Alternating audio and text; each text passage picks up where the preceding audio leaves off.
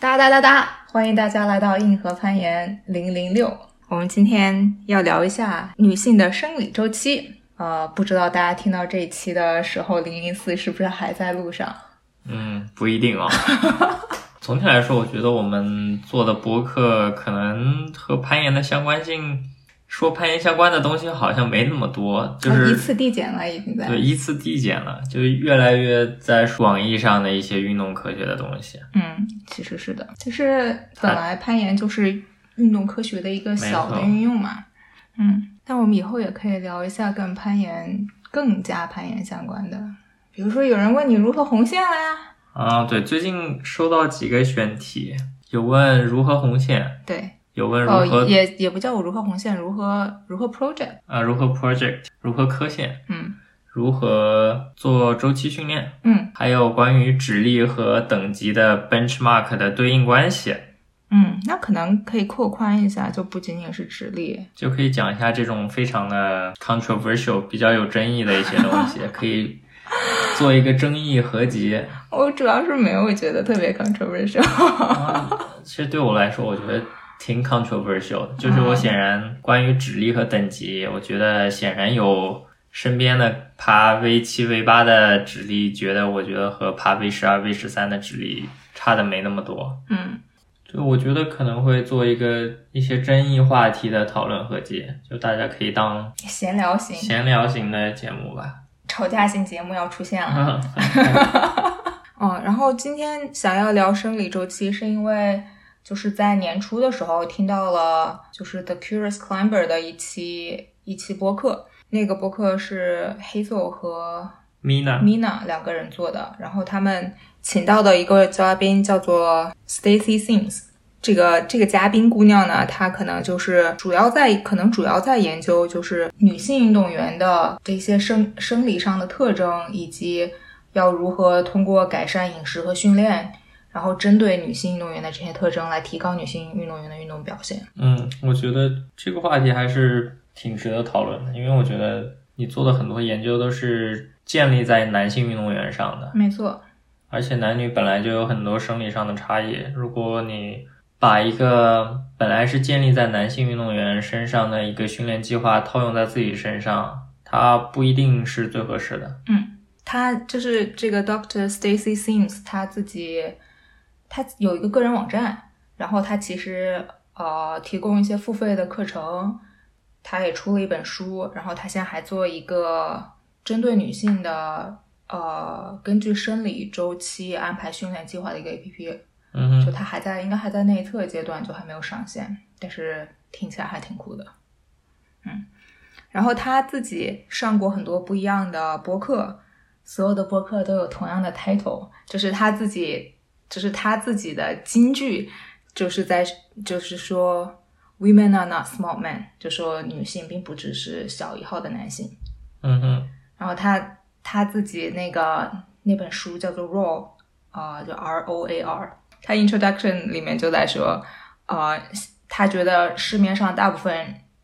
针对女性的啊这种运动产品，其实都是遵循的逻辑叫做 shrink it and pink it。就把变小，然后加粉，然后他觉得他其实他觉得这是一个非常不合适且懒惰的行为吧，所以他就想，就是近几年来他一直都在呃利用公共空间讨论，呼吁大家更关注女性运动员的啊这些女性的特殊需要，也不叫特殊需要，女性是百分之五十的 population，百分之五十人口的不同于男性的需要，所以。觉得还蛮有趣的，感觉今年就是自从我们听了那一期节目以后，就是所有的都在做，就是什么 Power Company 啊，Training Beta，然后 Lattice 最近也有几期几个女性说女性的训练和饮食的部分，嗯，就感觉它突然啊被讨论的就变得越来越多了。我觉得这跟整体的女权运动肯定有关系，一个活跃度有关，而且我觉得也是，就是你说。生理周期对运动表现的影响这件事情，听起来本来就就应该是我本身就该知道的事情，但是我其实几年以前从来没有把它联系在一起过。然后我感觉可能当你听到了一些关他的关于他的讨论以后，就是作为女性本身，我本身就可以找到一些与自己相关的切身经历，或者是自己生活当中的一些困惑，然后就我本身会更感关注这些问题，嗯所以也会像这种这种知识创造知识创造者的平台，就是提出更多问题，所以它就有更多的互动，更多讨论。嗯反正还挺有意思的，就像今天也嗯针对这件事情做一个讨论吧。嗯嗯，想先聊一下啊、呃女性和男性的一些生理差别，就除了我们刚才说到的生理周期之外，还有一些还有一些冷知识，就是还有一些男女的生理差别可能会使我们在运动表现上有一些啊、就是有些不同。嗯，第一个想说的啊、就对我攀岩的我们来说，非常非常直观，或者是大家比较介意的，就是体脂含量。就是当你在说身体组成，我们说身体组成的时候，就是在说骨骼、肌肉和脂肪。然后在脂肪这方面，因为攀岩是个自重与自重对抗的运动嘛，所以大家都想减体重。嗯 然后可能更多的、更明确的说，应该是想降低自己的身体的脂肪含量。但是对于女性来说，呃，减脂可能是一个稍微难一点的过程，以及你能减到的安全的脂肪含量的最下限更高。嗯哼就说脂肪整个分为你的必需脂肪和储存脂肪，就是你可以看到的，你觉得你肚子上的肉肉这些就属于储藏脂肪，然后必须脂肪可能是很多是你没有办法肉眼观测到的，但是它需要就是是你身体身体的组成部分，就是如果没有这一部分的脂肪的话，你并没有办法存活。嗯哼对于女性来说，这个必需脂肪的含量可能在百分之十二；对于男性来说，只有百分之四。嗯哼，所以说，这两个差不多也正好是健美运动员男男性女性台上的一个理想的一个状态。就是你基本上就是你在啊 非常精准，在一些知识指导下可以达到的最低值了，要不然你可能真的就不行了。对，但同样这个值百分之四对于男性和百分之十二对于女性都不是一个可以让你有 performance，就是没错，你的运动表现在你的最低值是肯定是非常非常低的，相对于你的最高值来说。没错。所以就是，其实你想要，就是也想说，虽然攀岩是一个与自重对抗的运动，就我们总觉得体重越轻越好，但其实每个人都是不一样的。你自己最最优的体重值，在不同时期很有可能是不一样的。没错，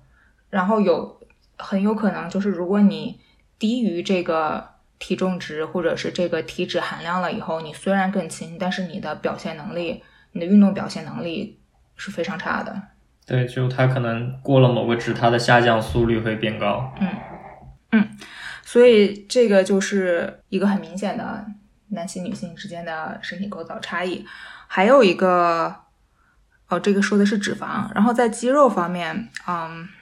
整体来说应该是女性有更多的 Type One 肌肉纤维，就是、嗯就是我觉得最精准的就是说第一类肌肉和第二类肌肉，就第一类肌肉好像也有说它是有氧或者是耐力纤维。更偏向于耐力的。嗯第二类的话分为 Type Type Two A 和 Type Two 嗯 X，、就是更偏向于绝对力量和爆发力的，嗯就可以类似于你多做有氧运动，你就会有相对来说更会有更多的 Type Type One 对，第一类。嗯。你更做那种十秒以内的，就是 ATP PC 的那种，嗯，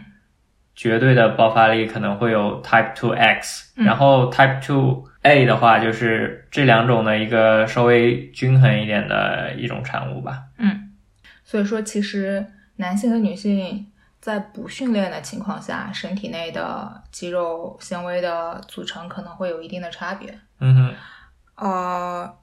然后这个说的是肌肉，骨骼据说也有差别，我没有认真看，就可嗯能说骨骼密度以及就是你的骨骼密度整体的这个变化，就随着年龄的增长产生的变化，男性和女性之间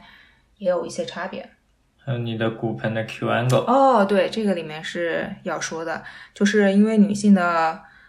嗯，这个是盆骨，或者是我们平常说 hips，就是你的髋比较宽宽，宽宽更宽。这个句子说的好奇怪，就是你的髋部啊，嗯，比男性来说更加宽一些嗯哼，啊、是因为这个就是因为生育的需要。对，但是你髋部更宽了以后，就是我们在说 Q angle，应该是说应该是你大腿和髋部的角度吧？对，就是就是说，如果你一个人直立的双腿并拢站立的时候，嗯因为女性的髋部，呃，这个长度比较长，所以你相对来说，你你为了你的膝盖能够闭拢，你两个就是大腿两个腿骨往里面收束的会更厉害一些。对，它导致的一个问题就是你的女性相对来说，这个这个姿势下膝盖更脆弱或者更高风险一些。嗯就特别是嗯，一个就是一个比较比较明显的例子，就是一些女性运动员，就是比如说 hockey，就是冰球，嗯就是这样需要这种急停转身这种动作的运动里面，女性的女性运动员的 ACL 损伤的概率会比男性的要稍微高一些。嗯它就可能很有可能是因为这个生理构造的不一样造成的。但是 这个地方总结一下，就是说，虽然女性和男性生理上存在很多结构上的差异，但不代表着就是女性就不适合，或者是相较于男士男男性来说不适合做一些运动，因为所有的这些讨论都是基于一个不训练的人来说的。嗯哼，就是所有的你无论是在讨论脂肪、肌肉还是骨骼，你都是就是啊、呃这些东西都是所谓 trainable 的，可以通过呃训练进行改善的。对，就是嗯，就是我觉得大部分人就真的还没有到拼天赋这个地步。嗯，我不是很赞同这个观点 就是。啊，我来，我来，我来 rephrase 一下，我来重新说一下，我重新尝试。就是我觉得大部分人能够达到的极限，就是如果你只是比较这个极限的话，它可能更多的取决于你愿意花多长时间训练，或者是有多努力训练这件事情上。就是我有可能，就是所谓天赋，只是说一个人可能两个两个月到达一个程度，我可能需要更长的时间。但是我觉得这个极限本身可能不是，就还没有到我的天赋可以决定的程度。嗯，就是天赋，它一定程度上决定了你的进步速率和最高的成就水平，嗯潜在的成就水平。嗯，但是一个普通的爱好者来说，就算你还比较认真的训练，你也很难逼近自己潜潜在的最高水平。没错，就是举一个 非常不恰当的例子，来，就是就是女性的，我之前有跟你说，女性的重心位置可能更接近于盆骨，嗯男性的重心位置其实更接近于胸腔。嗯就你要硬是说它是一个天赋的啊，就是我们在天赋的这种讨论范围内，那女性因为重心比较低，就更适合走路啊，那男生都不要走路好了，而且。就是你重心位置越高，你弯腰再直起来那个动作就需要做工就越多嘛。嗯所以就有一种，就显然这不是不是大家不学习走路或者是不干活的一个、一个限定因素嘛。嗯哼，但是我另外一方面也觉得，嗯，就是一味的强调说男生可以做到的，女生也都可以做到。呃，在某一种意义上面，就是一味的忽视性别性别差异，其实也会有一些些问题。就比如说刚才说的，因为 Q angle 的原因导致导致女性呃可能更容易有 ACL 的损伤。嗯哼，就是其实，就是如果你在，就是这件事情是可以通过正确的热身和正确的运动姿势得到改善的。嗯哼，所以就我就觉得，呃，可能一定层面上来说，你认识到这样的生理差别，然后更注重去根据这些生理差别对女性的运动姿势，就是更着重的去强调得到要得到一个好好的运动姿势，可能整体来说对啊、女性的运动会更有帮助。嗯哼，所以之前说的是生理差别，现在来说一下生物小课堂，来说一下女性的生理周期。哇，我觉得，然后就我就有一种白流了好几年血的感觉，你知道吗？就觉得自己什么都不知道。嗯，所以呃，就是我原来可能今年以前觉得对生理周期的理解就在于每个每个月或者是大概一个月要有那么几天要流一次血，没了就就到此为止了。真的假的？真的 就没有人就没有人讨论过这件事情。OK，就是就是什么中，因为我们中学上的那个就生理健康课嘛，嗯它其实就就这样蜻蜓点水的带过了，就大概是大家觉得只要女生会用卫生巾嗯就可以了，就嗯就没有没有更多额外的知识。我记得可清楚了，我原来小伙伴中学考试的时候痛经在脸色苍白，趴在桌子上就是挣扎，就我们没有任何人一个人有办法帮助他。啊，突然我觉得我们的这个节目的人文关怀的程度就提高了，了你知道吗？就是我今天要讲的很多知识，我妈妈肯定也不知道，嗯哼，就属确实是属于知识盲区。嗯哼，然后就觉得今年就是听到那个播客之后，学到了很多新鲜的知识，然后我觉得还蛮有用的，也想分享给大家。嗯，所以我们说在说生理周期的时候，其实并不是只在说说生理期那几天，也就是流血的那几天。嗯哼，呃，一般来说，我们把流血的第一天叫做第一天，就是从这一天开始算。如果它是第一天的话，那么到下一次流血的前一天就是最后一天。一般这个周期会是二十一天到三十五天。然后今天的讨论会主要是，呃，假设它是二十八天，我觉得可能主要是方便吧。对，这个 确实，但是二十八也是一个比较均值吧。应该是，所以如果是我们按照二十八天作为讨论的话，它其实可以分为两个不一样的阶段。第一个阶段就是第一天到十四天，啊，它是一个我们叫做卵泡期。嗯哼，然后第二阶段是第十五天到第二十八天，也叫做黄体期。这两个时期其实是女性身体中的这个激素水平变化还是非常大的。嗯哼，然后之后会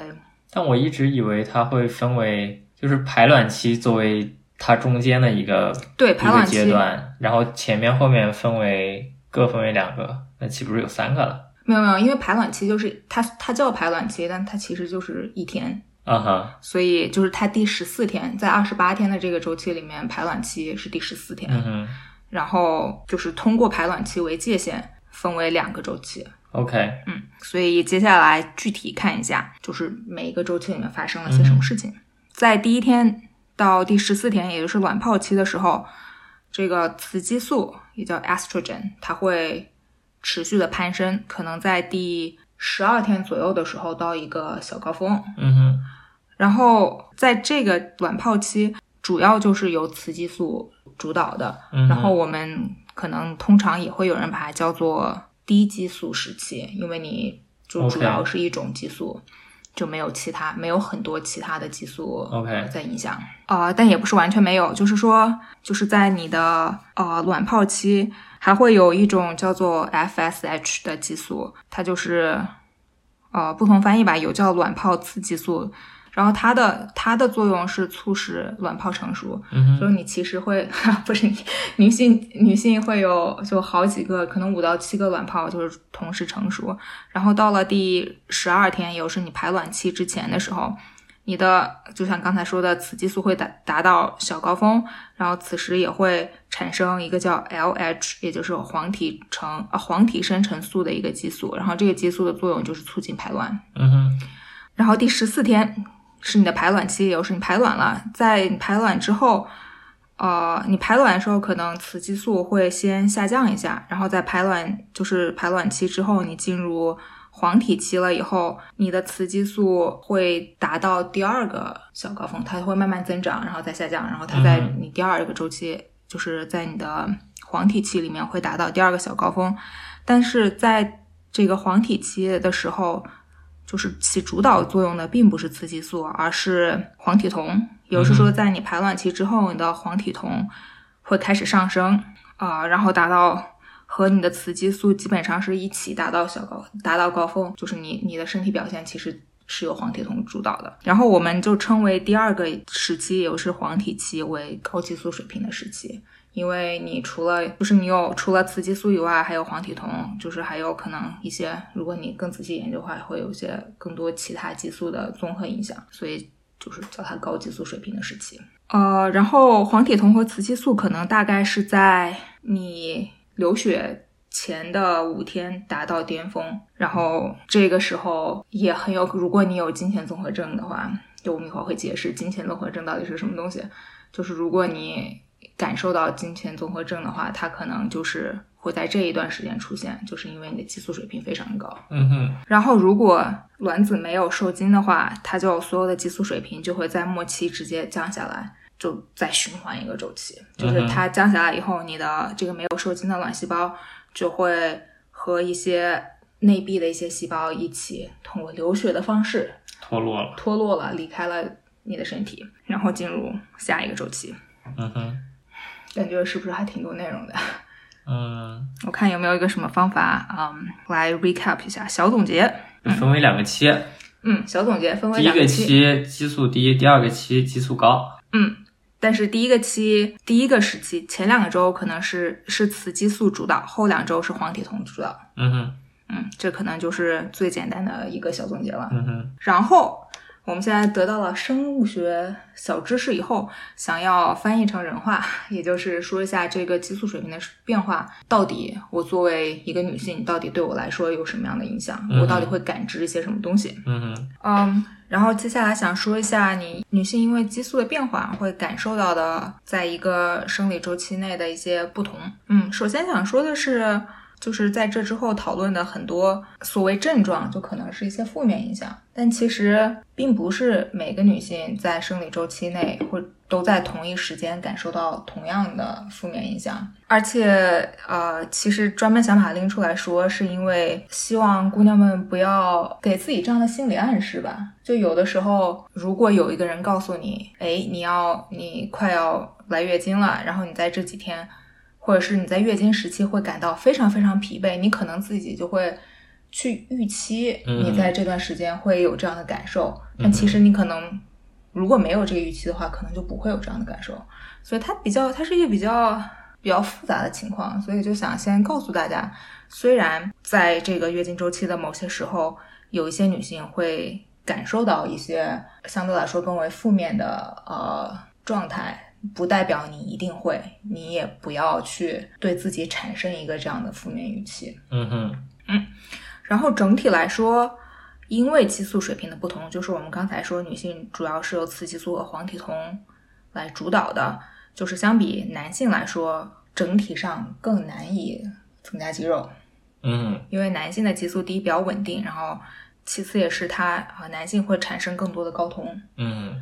来，睾酮的作用来解释一下，是不是靠你了？主要是合成代谢。嗯，就是你睾酮更多，你合成代谢就比分解代谢更多。嗯，就是你更容易增增加肌肉。嗯所以就是所谓的你使用兴奋剂，啊就是你会使用什么兴奋剂？啊你睾酮。你会使用睾酮类的，就是这个这一类有很多，然后或者是生长激素类的，嗯。就是 growth hormone 系列的，嗯。你一般可能会使用这两这两种。嗯，就女性也会产生睾酮，对。只，是说产生的这个量和你可以保持的这个量，相比男性都还是二十分之一，吧，或者是类似于，有一个是七分之一，有一个是二十分之一，我不记得哪一个是产生，哪一个是就是保持了。嗯，就是这是很很重要的一个因素。另外一个因素是雌激素本身比较抑制合成代谢，黄体酮本身比较就是促进分解分解代谢，所以。如果你把这三个激素全部考虑进去的话，女性整体来说确实就是更难增加肌肉。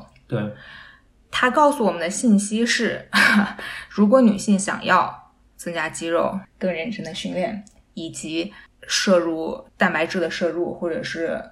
尤其是就是你进行训练之后的那个蛋白质的摄入，嗯哼，就变得更为重要了。这个就是稍微整体的一个啊、激素对相当于是对运动表现的一个影响。然后就是你只看一个生理周期的话，因为前两个星期会是雌激素主导的，后两个星期会是黄体酮主导的，所以在后两个星期，女性对于糖类的利用其实会降低，然后对于脂肪的运利用会升高。嗯，它带来了呃几个方面的区别吧。嗯，首先就是你更有可能燃烧更多的脂肪，就听起来就很棒，是吧？嗯，但是第二个方面，由于你对碳水的这个利用率下降了，如果你在进行一些非常非常高强度的运动的话，你可能感觉你没有办法像前两个星期那样那么轻易的达到自己的最高值。嗯哼，因为这种非常高强度运动，它需要消耗很多的碳水，它是碳水支撑的。那么，如果你还想要就是在表现运动表现上还想要达到呃一个相对来说比较一致的水平的话，你可能需要在运动当中更注意补充一些碳水。嗯，然后另外一个方面，你就是后两周啊、高激素时期，你的整个代谢整个代谢的速度会加快。但是同时，你很有可能更加渴求碳水，就是很有我不知道会不会有其他的姑娘有类似经验、经验经历，就是可能在生理期的前，就是流血的前一周，或者是流血的时候，会非常非常渴望吃巧克力和一些垃圾食品，就一些高能量的食物。你说这会不会是你的心理暗示？我觉得 我不知道，我不知道，就是我很难，我很难说这是我在暗示我自己还是因为这确实就是我观测到的我的一个一个规律。但是它呃，这个解释是是在说，由于你对碳水的利用率就是在这个高激素的水平的时候，由于你对碳水的利用率降低了。其实你想要获得，导致你想要得到更多碳水，它就相当于你身体的一个想要平衡的一种机理吧。嗯哼，所以我之前也有看到一个特别有意思的说法，说如果你想要减脂、想要控制饮食的话，建议你从生理期的第一天开始，而不是从第十四天开始。就是说，从你这个激素水平比较低的时候，你没有那么渴望食物的时候开始，就比较容易坚持。要不然你一上来，你想要控制饮食，一上来就要跟你自己各种各样的 cravings 做斗争，就实在是太艰难了。反正就是一个小知识吧，就有可能符合，有可能不符合。嗯嗯，然后在高激素哦，剩下可能讲的都是在一些高激素水平的时候的一些表现了。在高激素水平的时候，就是在经前或者是经期，很多就是这个可能还比较明显，就是有些有些小伙伴会觉得，就是如果你你称体重会觉得自己重了，就很有可能只是因为，然后或者是觉得自己脸肿了，就很有可能只是啊、呃水肿而已，因为你的激素水平是可以改善或者说影响你身体出水出水的能力的。嗯哼，然后在你高激素水平的时候，你身体会储存更多的水分，所以这个时候如果你觉得自己变重了，不要太过于担心。然后再有就是经期，就说到痛经这件事情了。呃，我之前好像看到丁香医生出了一篇文章，就专门讲痛经。嗯，我看我一会儿找不着找，可以可以贴个链接在那里。它主要是应该是主要由前列腺素导致的，就相当于是你为什么会觉得痛经呢？是因为你的肌肉在收缩，因为你想要把这个卵细胞和这些上皮细胞就就是你们不需要它了，想把它排出来，所以你需要一定的肌肉收缩。然后前列腺素是促进这个肌肉收缩的，但是如果你前列腺素分泌的过多的话，你的收缩就会非常剧烈，这也是你为什么就觉得痛经，就痛经可能就是一种抽痛吧，嗯哼，啊、所以它它其实就是可能叫原发性痛经，就是这种大部分人会遇到的，可能就是由于前列腺素分泌过多导致的。然后前列腺素分泌过多，除了会导致你痛经以外，还有可能会让你拉肚子，因为它嗯同样是让你肌肉收缩嘛。另外就是如果就比较极限的情况下，它也可能会导致呕吐。嗯哼，就我觉得我这辈子痛的最厉害的那一次，确实就是趴在垃圾桶上吐的那种。由于前列腺素分泌过多导致的痛经，立竿见影的方法就是解决它立竿见影的方式就是吃布洛芬嘛。就止痛药这件事情，可能也是我二十岁以上才发现的。嗯哼，具体的一些科学原理和推荐，欢迎大家去看丁香医生，就人家做这什么健康类型科普的，就可能比我说的更明白吧。但是可能就只是想提一下，希望大家不要谈止痛药色变，就你不要轻易尝试每天都磕止痛药，但是也不需要觉得止痛药就一定不能用。对，就是攀岩的话，你也不要每天都磕，你只有在爬指缝啊，或者是 手已经手已经不行的时候才要磕。嗯，就是就特别是布洛芬这样的，它是非处方药嘛，就是你可以可以去多了解一下，它有可能就是对你会有帮助。其实我想要多喝热水，多喝热水有没有用？有的，喝红糖水有没有用？嗯。也有啊，你开心了。对啊，没错，我也想。喝了糖了。没错，就是红糖水的立竿见影的作用在于，你喝到糖了，你血糖上升了，你开心了。啊，然后，但是你贴贴暖宝宝，其实还是一定程度上是有用的，就可以缓解一下这种难受。这个是在说痛经，还有一些，呃，还有一些可能。就是一些令人难受的症状，就可能包括头痛，这也是我刚学到的。有可能说头痛，有可能是因为你没喝水，中间有几个循环，好吗？就是就是因为你的激素水平的变化导致，就跟刚才说的水肿有一些有一些关系吧。嗯，就是说你你身体储水能力改变的时候，你的血浆的含水量就以及你的血压其实都会。相应的发生改变，然后当这个改变比较强的时候，这个血压变化比较明显，你就有可能导致你的头痛，就可以多喝水嘛。反正就属于我现在还有一个更难以说明白的一些症状，就是情绪变化和感到疲惫。嗯哼，因为身体里的这些激素，它确实可以直接作用于大脑的某些区域，然后。导致有可能，如果你对这些激素非常敏感的话，确实有可能导致一些情绪变化，然后也有可能会让你的嗯中枢神经系统感到疲惫。就是情绪变化这件事情，就我们之前看 Hazel Finley，就是他其实写过一篇文章，就是专门讨论他就金钱的时候，就会觉得自己的 mental game 有点不在线，就是自己的精神力量可能会有点不在线。嗯来介绍一下 Hazel Hazel Finley 是谁？对于对他不熟悉的朋友，Hazel Finley 就是一个是一个很有名的以爬很吓人的传统线路闻名的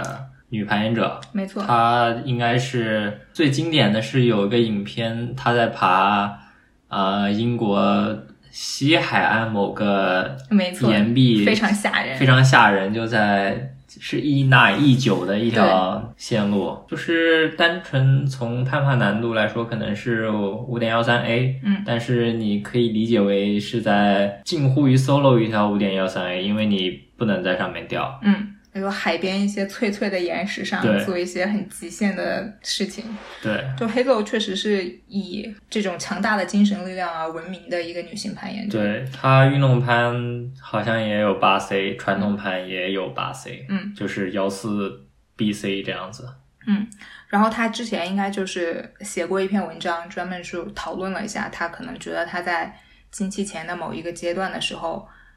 自己的精神力量就比较不在线，嗯就可能会更容易，就特别是像他这种经常把自己逼到一个极限的环境里的人来说，就可能对他来说更为明显。嗯哼，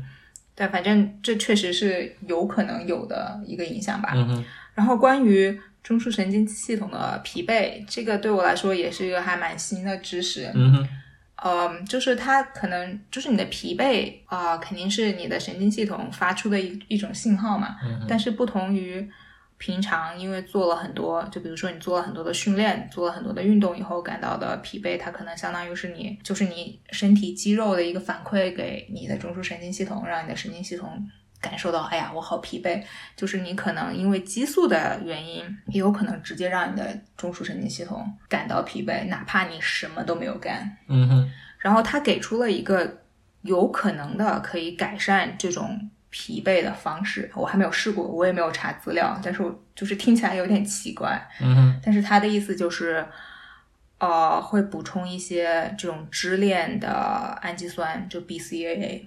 是不是很奇怪？这个对，尤其对于健身知道这些补剂的话，就是他会用，就是用少量的 BCAA，然后因为他他的他的意思是，这些氨基酸是可以通过血脑屏障的，嗯哼，然后就可以相当于是它作为一种调节剂，直接通过通过血脑屏障作用于大脑，嗯哼，相当于是缓解这种激素对你中枢神经系统的一个影响。我看到了，跟大家说一说，我真不知道这是怎么一回事儿嗯哼，啊、可以尝试吧，不就是些氨基酸嘛，就是嗯，对。就是你要手上本来就有 BCA，拿来吃一下嘛。对，这其实跟很多补剂就是属于，就显然吃了没有坏处的，对对就还 OK。嗯，就是嗯，就我们其实就已经说到了一些补剂吧。我觉得其实很多女生没有吃补剂的习惯，就是相比这些经常在健身房举铁的男孩子来说，嗯可能女生更没有吃补剂的习惯。嗯哼，嗯，仁者见仁，见智者见智嘛。嗯哼，就是我了解到的一些，就是一些资讯来说，它确实会推荐一些补剂，但是对于它有没有用，或者是你想不想尝试，这些就是你自己做一下选择。嗯，既然都说到补剂了，嗯，就给大家指个路。就我不太想聊补剂，因为它整个 你你应该等到有 sponsor，然后给你一个什么链接，请输入 什么什么 Heartbox，然后获得 多少百分之二十的折扣的时候，你再推荐补剂。嗯，我就是不是你对你随先说一下吧。对，我就不跟大家讲用量，就是如果大家有兴趣的话，可以去自己查阅一些资料，根据自己的情况做一些做一些尝试。嗯但是呃，我们就是想要改期，想如果你想要改善经期综合症，就是刚才说的一些什么在金钱的一些稍微负面一点的体验的话，呃，有推荐说在七到十天，就是你开始经期的七到十天以前，适量的补充镁、锌、欧米伽三脂肪酸，也就是鱼油，甚至是啊，这个就很奇怪了，阿司匹林。I don't know。我不知道，反正就大家如果有兴趣，可以自己去查一下，我就我就不鼓吹了，我、嗯我也没试过，不知道有什么用啊、呃然后就是相当于是在这些高激素水平的时候，就刚才说到的 BCAA 就是支链的氨基酸，就是说你在训练之前，如果还没有训练就已经觉得疲惫了，也有人鼓吹说可以先喝少量的 BCAA。啊，BCA 本来就是训练前喝的。嗯然后在训练过程中，就看你平常做什么训练吧。嗯哼，就如果是更高强度、更长时间的话，啊、它还是就是你可能要根据自己的情况，要补充一些补充一些碳水。然后比较重要的是在训练之后，就是女生训练之后的这个补充蛋白质的这个 window，就是这个期限，其实比男生要短一些，所以它就是大家鼓吹运动完的三十分钟以后补充蛋白质，你可以通过吃饭吃肉做到，也比较更简单的就是通过喝蛋白粉做到。嗯哼，所以这就是一些刚刚聊到的一些补剂相关啊、大家就做个参考吧。但其实，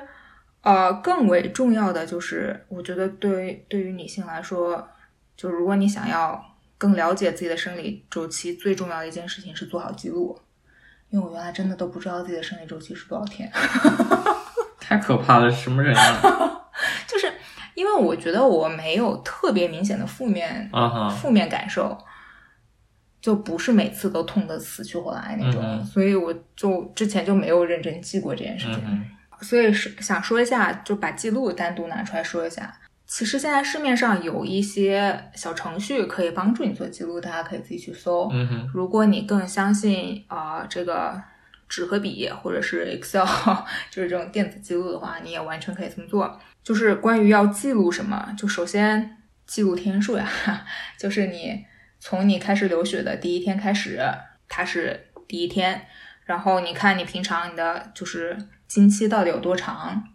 然后你你整个这个周期从这次流血到下一次流血中间间隔的时间有多长，这些都是一些最基本最明显的记录。然后如果有条件的话，啊、其实我觉得大家现在大部分人都有条件，就是今年有疫情嘛，就是所以大家可能家里现在已经常备体温计了。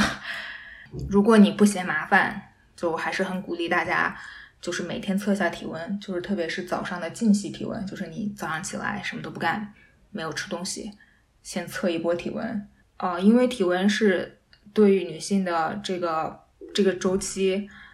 一个非常非常准确的指标吧。哦，我好像有看过说排卵期体温的一些信息。对，就是对于备孕的对小伙伴来说，可能是都是用体温做做指标的，因为你在排卵期，就是你过了前两周，你怎么知道你到排卵期了呢？你的体温直接往上飙了，就是它这个就平均下来，就是排卵期之后，就排卵期和排卵期之后的你的体温可能是会比你低激素水平时候的基础体温要高零点四度的。嗯哼，非常明显，这个真的是一个非常非常明显的体温变化。因为我当时在家隔离，因为疫情隔离是每天测三次体温，我就发现我排卵期之后，体温就是就突然就高了，就可能会就是再快到三十七度嘛。然后当时是今年年初，就非常可怕，就是就一言难尽吧。然后就默默查了一些资料，然后发现哦，应该就是就是过了排卵期。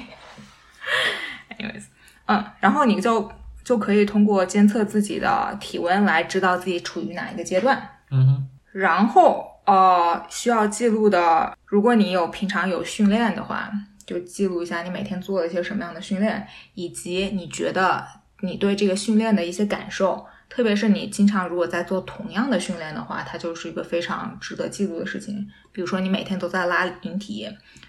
你可能每天每一组就是做的组别和组数都是一样的，但是你可能就是每一次做这个练习，身体感受不一样，有的时候觉得非常容易，有的时候觉得非常难，嗯哼，或者有的时候根本都做不完整个组数，这些东西都是可以记录的。然后就是就是我们刚才说的一些负面一点的呃感受吧，包括不仅限于头疼呀、痛经呀、拉肚子呀、感到疲惫呀、水肿呀，就是想要吃垃圾食品呀，就暴饮暴食啊，这所有的东西都是可以被记录的。就是它不一定真的都遵遵循于一个什么什么什么样的规律，但是如果你持续记录的话，有可能其中的某一些东西会跟你的生生理生理周期产生一些关联。哼，然后这也是说到这个，可能也说，呃，你起码要记录三个周期，才可以说这里有一些什么规律，因为，呃，生理周期它也受的就是你生活方式的改变会影响你的生理周期，所以，嗯，为了更准确、更直观，你可能需要一个更长时间的一个记录，才能看到其中的一些趋势。另外一个想要说记录非常重要的原因是，嗯，就是如果你长时间的记录，你自己就明白你大概多少天。那么，如果你的生理就是生理期的长度发生改变的话，你可以第一时间发现，就是它发生了改变，因为它也很有可能就是是一个是一个警示吧。就是如果你突然改变了你生活中的哪一部分，它有可能就会改变你生理周期的长短。一般来说，就是你低激素水平的那两周的长时长，相对来说更恒定一些。但是你后两周高激素水平的那两周，它的长度就受很多东西影响了。就如果你，比如说你最近想要减体重，但是吃的东西太少了，它又有可能会让你的生理周期缩短，就是特别是后两周缩短或延长。然后比如说你换工作了，或者是工作压力突然上升，它也有可能会影响你的生理周期。就它有非常非常多，它受非常多不同东西的影响。就简而言之，就是如果你感受到了一些压力，你的生理期就有可能产生一些变化，然后你就可以，你可以通过生理期，相当于是用它作为一个指标来评价一下你生活上的方方面面吧。所以我也有看到。就它这个会引起另外一个讨论，就是说一些专业的运动员，或者说一些啊、呃非常在意自己参加一些赛事，非常在意自己运动表现的女士女性，她需就是需不需要选择通过使用一些药物来控制自己的生理周期？嗯哼，我怀疑，就是听说这个很多运动员都是通过吃这个短效避孕药，对短效避孕药达到控制自己生理期的目的的，没错，就是这个叫叫什么？Doctor Stacy Sims，他可能就倾向于觉得，如果他觉得如果可以的话，他更倾向于选择不使用短效避孕药来控制你的生理期，因为它就是其中一个原因，就是刚才我们讲到的，就是生理期其实是一个是一个指标，来表就是来表征你，就是你可以从中得到一些得到一些结论吧，就特别是对于一些专业运动员来说，如果你真的 push 自己 push 的太狠了。就可能真的就是在绝经复失去自己生理期的这个边缘探索的话，他觉得可能药物会把这些变化给隐藏起来。嗯，尤其我觉得对于女性的攀岩运动员来说，嗯，本身自重就是一个自重运动嘛，所以都倾向于减的很低，而且你也能从 b u r s Roden 他们嗯。以以前的一些节目和访谈就说。十九十九十九岁没有月经，对，嗯，就是，但是你从啊，这是个好奇怪话题，就是从另外一个方面，就说你肯定你有权利选择自己要如何使用自己的身体，但是就特别是对于爱好者来说，你要明白，就是你失去你的月经和月经周期，它影响很多不一样的东西，就它不仅仅是说。你失去就是暂时失去了你的生育能力，它也会影响你的整个骨头的健康和你的 immune system，就是免疫系统。免疫系统就是整个都会受影响，而且大部分影响都是比较负面的。嗯哼。所以就是它确实是一个你可以做这个选择，但是你要明白你自己在做一个什么样的选择。嗯哼。而且我真的是不鼓吹做这个选择了。嗯，然后另外其实。生理期对女性运动表现的影响这件事情本身就是一个近几年才有更多人研究的事情。嗯哼然后不同的短效避孕药，因为它其实就是激素嘛。嗯哼。就是不同的短效避孕避孕药对于女性运动啊运动水平或者运动表现的影响，它的研究更就更少了。也就是说，你虽然可以通过药物控制甚至是拉平你自己的这种表现。但是它具体是怎么样，就是其他的一些作用，或者是它整体上对你运动表现有没有有益处还是有坏处，其实都是很难以就说明白的一件事情。起码是在现在啊这个状态下，对，所以说就是关于你需不需要啊通过药物来控制自己的生理期，可能就是需要更多讨论，并且需要。更专业意见指导的一件事情。嗯哼，嗯，但不是说短效避孕药就不好了，就是说，如果你是通过它，你要通过它来控制你自己的生育，嗯，那显然就不用它呀。就是只是想指出，就是它可能确实会对你的运动表现产生一定的某种作用吧。嗯哼，嗯嗯，然后发现我们就是一直在聊生理期。和生理期的激素水平，所以其实是没有没有涉及到一些不会有生理期的女性同胞们，就比如说孕期的呃姑娘们和更年期或者更年期之后的女性。嗯哼，它其实我觉得其实更复杂吧，就我也不是很敢聊，因为它它影响影响的东西就更多了。但是想要指出来，就是说也是想要。大家意识到，就是孕期和更年期以及更年期之后的女性也是可以有很好的运动表现的，如果她们愿意的话。嗯哼。呃，这件事情可以被讨论，值得被讨论。嗯哼。然后也希望大家传递一下更多相关信息吧。嗯哼。那我今天就不讲了，因为我不太不太熟，好吧。然后现在就是最后就说一下，呃，和生理期有关的。有关或无关的一些关于饮食和训练的建议。嗯哼。哦，第一个 也是我才看到的，就很神奇。就是其实有些观点认为，啊，就是女性在选择一些 diet，就是饮食饮食方案的时候要更谨慎，特别是生酮饮食和断食。嗯哼。你要不要来解释一下生酮饮食和断食啊？生酮饮食。就不吃碳水，吃脂肪和蛋白质。嗯嗯。断食的话，就是比如说你一天吃两顿。嗯。吃你吃晚饭和夜宵。好，就是把你的进食窗口限定了，你有更长的时间处于断食的状态。嗯，就你有尝试过断食对吧？我算吧，嗯，嗯，就是我有看到一些信息说，呃，女性可能不一定都非常适合生酮饮食和断食的这样的一个，啊、这样一种行为吧。你可以尝试，但是我觉得要谨慎。他他的意思就我看到一些信息，可能是说，因为你吃什么会某种程度上影响你的激素水平，然后因为男性和女性的这个激素水平，就是激素种类和激素水平差别都很大，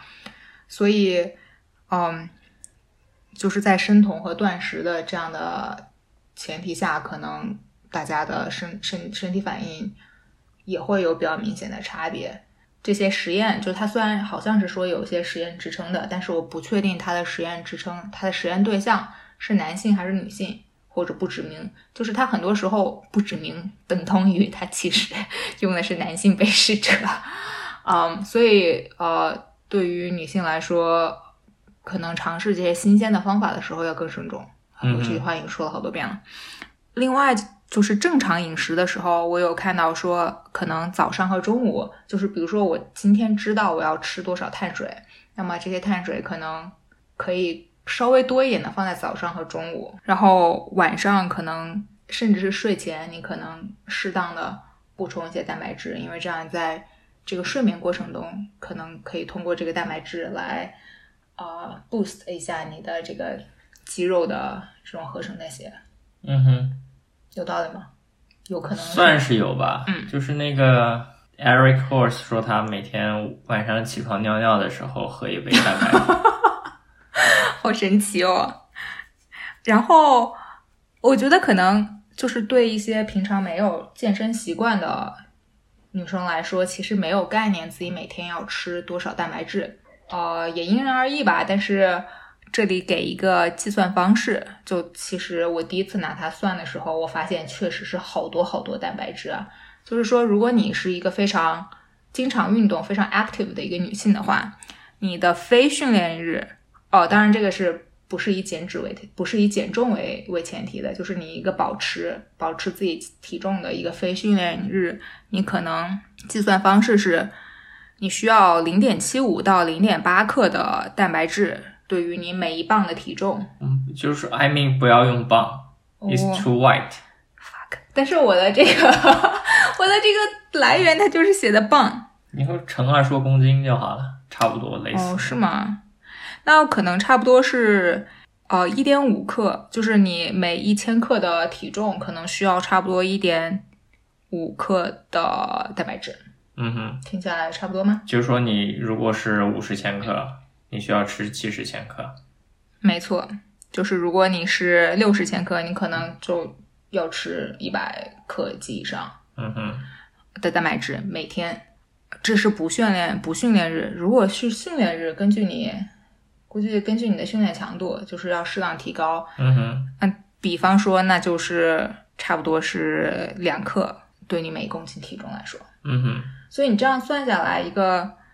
五十多、六十公斤的一个女性啊，这是我心目中的标准体重吧。就感觉你要是有一些有有一些肌肉的话，就是五十五以上，就是五十五左右，就在我心目中很标准。就是这样的一个女性的话，她可能每天就真的是需要超过一百克的蛋白质的摄入。呃，对你来说已经没有感觉了，是吗？我觉得对于很多平常就是不用补剂、不太算自己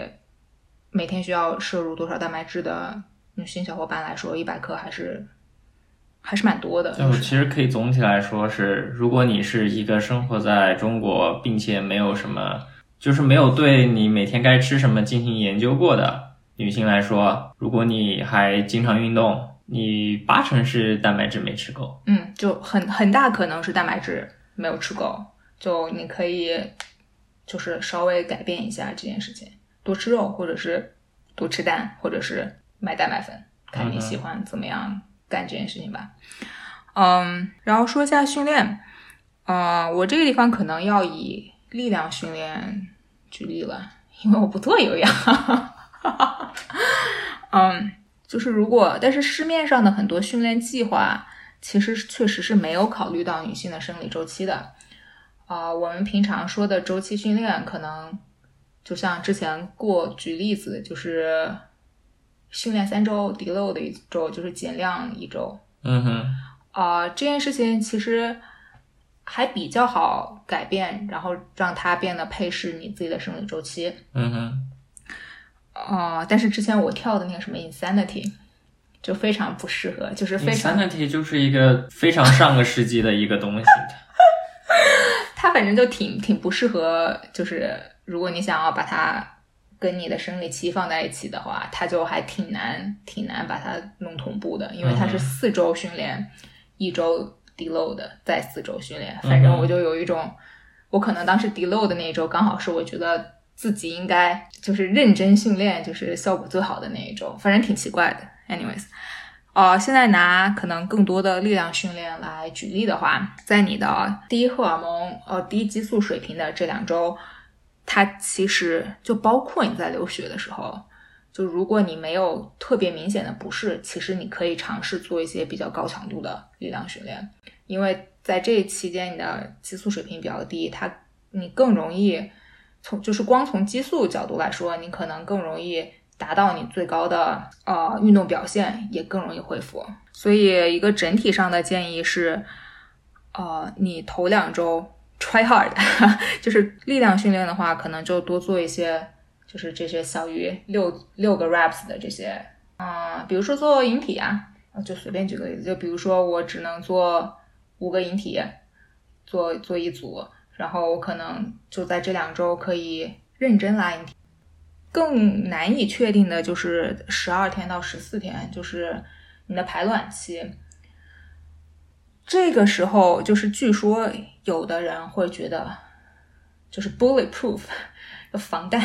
就可能就说有人会觉得自己运动表现非常好，也有人会觉得更嗯，就是就更一般一些，就是看你自己。就是好像推荐是，如果你觉得自己运动表现很强的话，就是在排卵期可以再 try hard 一次，就是做一个比较高强度的训练。然后在呃十四天之后，也就是说你的高激素水平的那个期间的话，呃，第一周就是你有可能运动表现有可能没有之前那么强了，但是你还是可以，你可以做力量训练，就是你可能不是不是主要做那种啊、呃小于六个 reps 的那种运那种那种训练，可能更多的是目标放在六到八个 reps 的那种训练。然后到你金钱的那那个星期，你的由于你的激素水平可能都达到达高峰了，看个人吧，就有的人不会不会那么敏感，不会觉得差别特别大，有的人可能会觉得差别比较大。这个时候，如果你觉得差别就是你的运动表现就突然就下降了的话，你可以就直接把这段时间作为你的低 load 的时候，因为你反正就是进行不能永远长时间高强度的训练的，嗯哼，你每过几个星期还是要 deload 一次的。所以，如果你发现你的生理期里面有有一周或者是有几天你明显觉得力不从心，你就可以直接把这一周作为你的低 load 的这一周，就减低强度，少练。嗯哼，呃，另外你也可以在这段时间练习一些技巧性的东西，就是你未必就是这是一个挺有意思的一个一个点的，就是说有的人在金钱这个星期，呃，他整个协调性啊、平衡性啊也会就是有一些减退，但是呃，有些建议就是说，你可以在这些比较低谷的时候练一些技巧性的，那么当你的身体所有的都回到峰值的时候，那就是技巧，就你整个表现就会又上一个层次，嗯哼，就也算是一个比较有趣的建议吧。就是如果你觉得你在这段时候呃可以选择做一些技巧性的训训练的话，它应该也是一个呃一一个挺有意思的策略。嗯，这个就是我收集到的一些关于呃关于力量训练有关的一些知识。就是我觉得关于耐力运动的就是经期和耐力运动的关系啊、我觉得还蛮复杂的。就是我没有没有特别认真的看，就主要是大家对耐力运动，就是多极限的耐力运动，就是其实还就是根据耐力运动的这个时长不一样，就可能我们在讨论的东西也不太一样。对，而且在攀岩中，耐力这种属性，就是在攀岩中那些教练或者是那些研究者，就是该怎么练力量都非常明确。嗯，但一讨论到如何增提高耐力对，就是每个人的说法都非常的千差万别。对，就是嗯，就我也看到，就是经期和耐力的这种相关性的和一些训练的讨论，确实也就更就争论更多吧。嗯哼，就是有兴趣的小伙伴，那就自己去看一下，我们也可以私下讨论吧。嗯，然后差不多，我最后想多提一句经期用品，嗯哼，呃，因为这其实也是在二十岁之后才接触到一些除了卫生巾之外的一些经期用品，嗯嗯，所以也还也还挺有意思的，就是多一些选择不是坏事。就虽然这件事情说起来也还挺 privileged 的，就是比较特权吧，因为 你这个人啊，就是 已经开始进行了一些女权主义、人文主义的输出了。来吧，继续既。然都说到了嘛，就是因为确实是，就年初的时候也有说，就是防疫工作的女性没有没有卫生巾用嘛，嗯然后前一段时间也在说一些更贫困地区的女性没有卫生巾用，所以我现在讨论的就是确实就是更特权一些的东西，嗯就是属于如果你有这个经济实力，有这个渠道的话，你可以，呃，可以除了卫生巾，你还可以尝试卫生棉，还有月经杯，还有，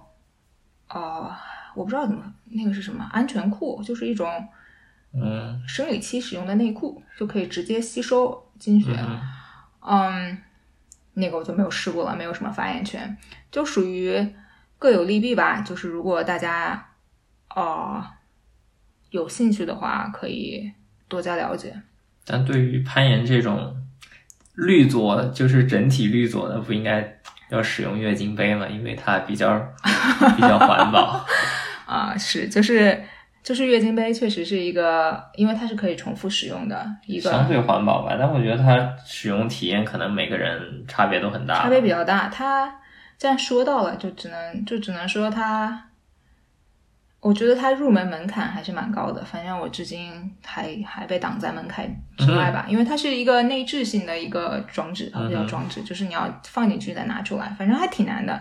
就如果我非要说一下评价一下难度的话，就是跟放隐形眼镜相比，我觉得棉条应该是比隐形眼镜更容易操作，但是月经杯显然比隐形眼镜更难操作。嗯哼，呃，但是其实月经杯就是不只是就是对环保有好处，就是我确实还是想学会这件事情，因为它我之前有看到一些呃搞